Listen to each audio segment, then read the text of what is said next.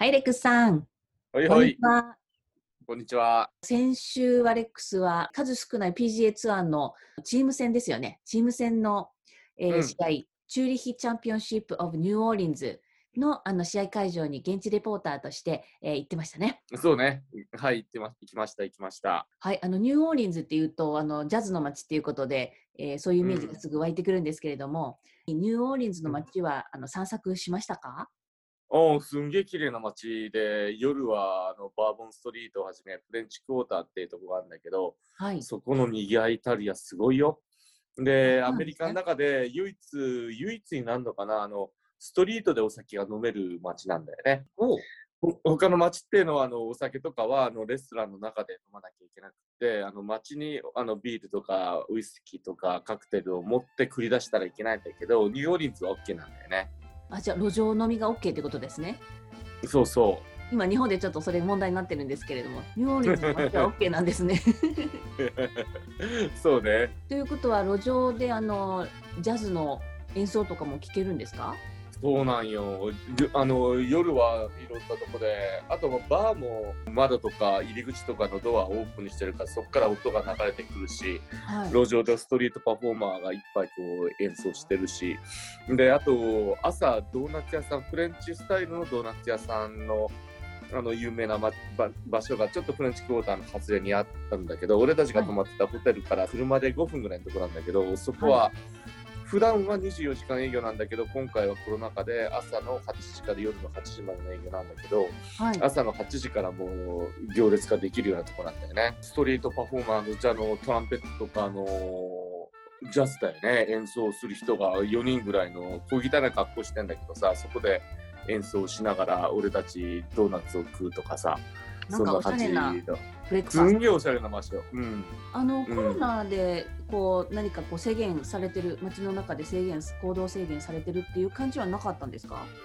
まあ基本的には例えば俺はホテル入るときはマスクして入ってくださいレストラン入るときはしっかりしたレストランとかだったらマスクして入場してくださいっていうのはあるんだけどあーほぼほぼ関係ないねでみんなマスクあんまりしてなかったですか街中？ストリートはそこほぼしてねえなあそうなんですね。私もいつか行ってみたい街の一つには入ってるんですけれども。うんあ行くべきやねむちゃくちゃ食い物はケージンケージン料理っていうのかな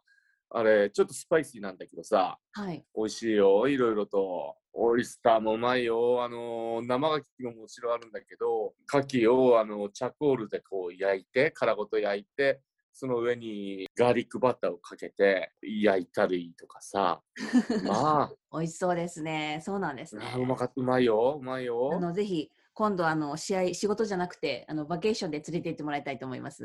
ぜひ行きたいね、本当、はいうん、ゆっくり。1週間いたら多分相当太ると思うから、2泊3日ぐらいでちょうどいいんじゃないかな。あのぜひ行きましょうね。はいはい。はい。えー、とそれで、えー話を試合に、えー戻したいと思います。えー、とチューリヒ、うんチューリヒクラシックオブニューオーリンズあの先ほども言いましたけれども PGA ツアーではあの唯一のチーム戦の試合ですよね。うん、うん、そうそう。でこの試合はあの勝ったらちゃんとポイントは、えーランキングのに加算されるっていうことなんでしょうかね。チーム戦だから、例えば優勝したら、その時のポイントっていうのは、これ、佐田さんが言ってたんだけど、あの1位と2位のトータルのポイントを2人で分けたポイントがあの与えられるんだよね。おーそうなんですね。うん、だったら、だから2位のチームっていうのは3位と4位のトータルポイントを半分に分けたポイントが上げられるってことらしいんだけど、もちろん優勝したら2年間のシード権とか、いその他もろもろのあれはついてきてるよ。はい。ドレックスは現地レポーターということで、週末はうん上位の2チームについてうん聞いてたんでしょうかね。そう、そうです、そうです。はい。で、えっ、と、優勝がそのついたチームの、えーリーシュマンと？リーシュマンと,、えー、とキャメロン・スミス。プレーオフの末ですよね。優勝ということだったんですけれども。うん、で、えー2位になったのがシュワッツェルとウーストヘイゼン、南アフリカチーム。あのどうですか？いつもと違って個人のインディビジュアルなあのストロークプレーとは違ってチーム戦今回、えー現地で見て、えーどんな雰囲気でどんな面白さがありましたか？やっぱチーム戦で、あのー最終組の2人っていうのはプレジデンツカップではまああの活躍して、南アフリカ勢の2人は大活躍、もう何年もしてるチームだから、息がすごい合ってるよね。はいで、オーストラリアの2人は、あれはワールドカップかな ?2 人はいがこう揃ってやってる。それはフォーマットはストロークで違うんだけど、うん今回のフォーボール、フォーサムっていう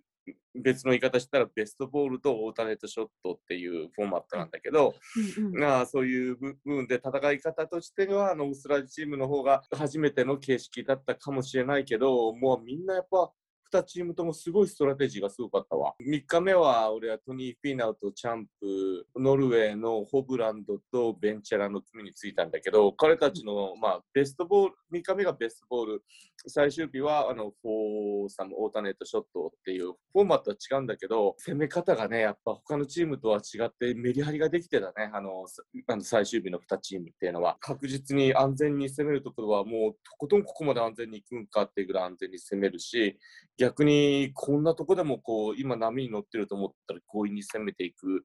あのリスクを冒して攻めていく攻め方とかさ、なんか、まあ見てても、いや、このチーム、こういうのがあのコース、こういうチーム戦でのコースマネジメントなんだな、なんて思いながらね、あの試合観察してましたよ。ね、ということは同じチームの2人の中でコースマネジメントの戦略とか話し合いというかねこういろいろこうあの意見出し合ってじゃあこうしようしようっていう、そういう会話の掛け合いっていうのがありながらの試合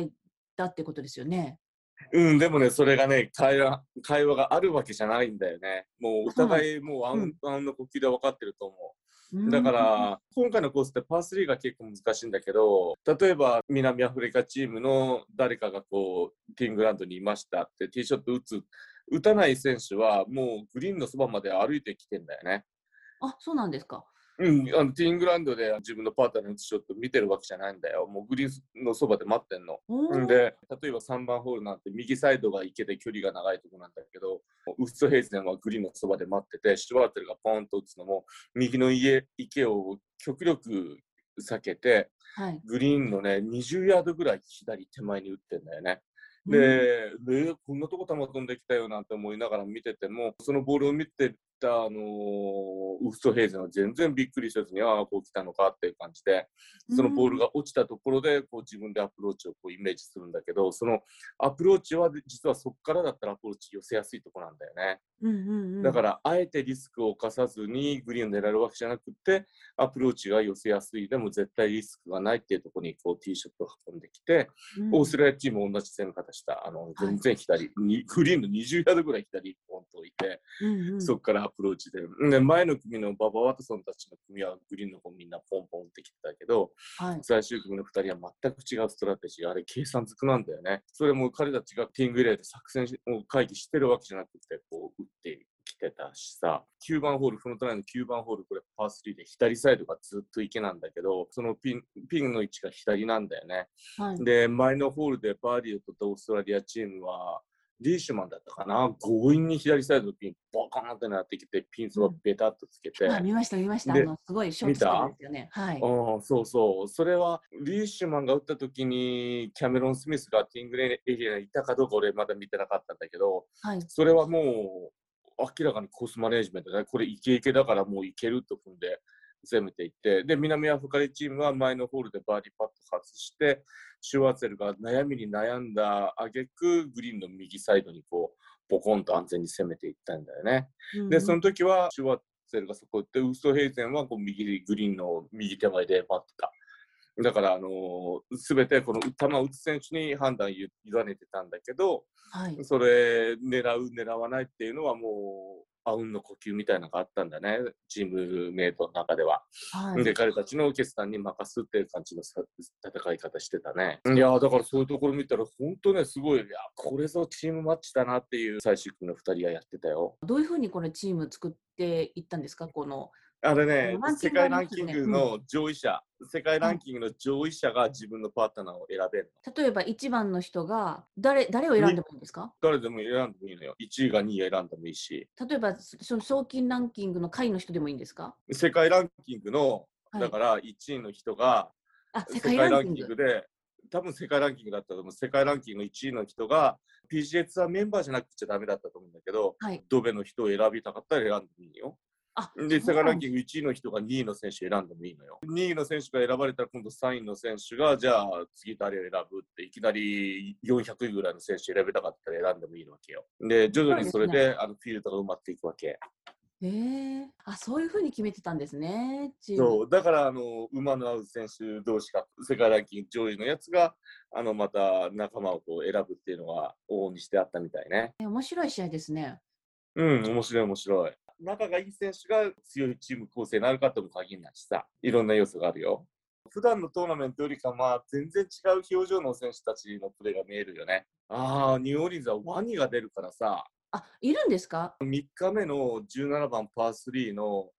進行方向で言ったら、ティーングエリアがあって、右前方にね、今回のスポンサーのチューリッヒの看板がちょうどカメラに映るようにあるんだけど、はい。その看板の後ろに向かってワニが池から出てきて、のしのしとした歩き始めて、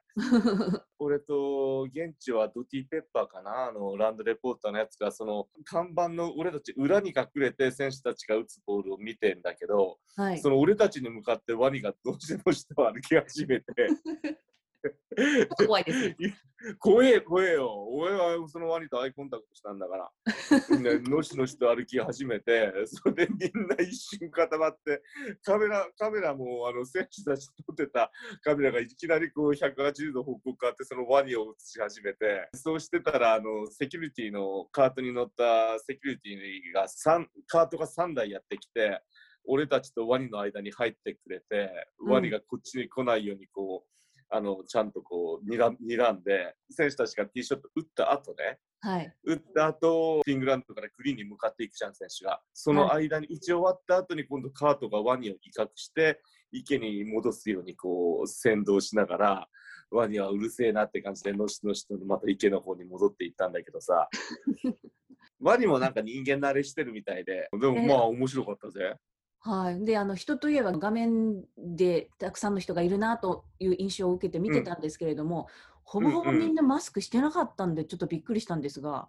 そうね、あの最初、今年の1月ぐらいはあのギャラリーが入ってきても、あのみんなにマスクを鼻まで隠せよっていうす誘導する係の人がいっぱいいたんだけど、ね、はい、今回は何人かいたけど、あまり効力を発揮してなかったね。もう結構マスクなしで、あれかみんなあのな見てる人も。アメリカはねもう半分近くの人が1回目のワクチンをもう打ち終えたっていうこともあって、みんななんか安心しちゃってるんですかね。ああ、そうかもね。ワクチンもね、行き届いてるから、まあ、なんとなく運営サイドもギャラリーもなんとなくそういうことも踏まえた上で、ちょっと規制は緩くなり始めてるね。ねえね私たちも2週間前かなあのワクチン打ちましたけどもうん。確かに気分的には大丈夫かなっていうちょっと緩んだ気持ちが生まれてますよね。どうですレまあまあ、これで基本的にね、あのー重症になる確率がほぼなくなったっていうことを聞いたら、ちょっと緩むわな、そうやな。ですよね。あの選手ってワクチン打ってるとかっていう情報って入ってきます？た今度ね、まだ正式に発表してないんだけど、ワクチンを打ったら、PGA ツアーの中での規制も緩くなるみたい。各試合ごとのプレテスト、試合会場入るまでの PCR 検査とか、そういうのが、うんあのワクチンを打つことによって免除されるんですかね、きっとね。いろんな意味でこう規制がワクチンしてる選手にとっては行動しやすくなるらしいよ。全体的にやっぱりアメリカ PGA ツアーも含めてワクチン、あの強制ではないけど、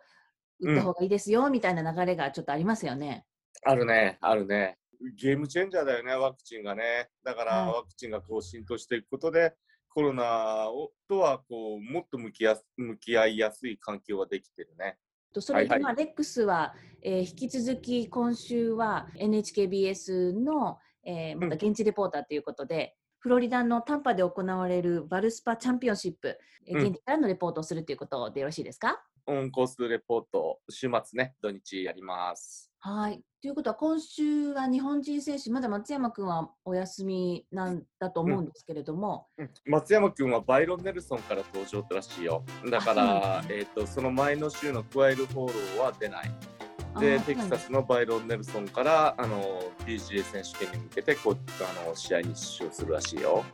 ということは、今週は小平君だけかしら、日本人選手はね。うん小平選手、うん、小平君向きのコースだと思う、コースはすんげえ難しくて、どちらかって言ったらタイトなコースだから、うん。彼は後半曲がんないからね、今、調子いいから、はい。あの頑張ってくんじゃないかな、期待してますよ。はい、じゃあぜひまたその小平君も含めて、えー優勝争いの様子、えー現地レポート楽しみにしてますので、はい、はい、よろしくお願いします。はい、よろしく。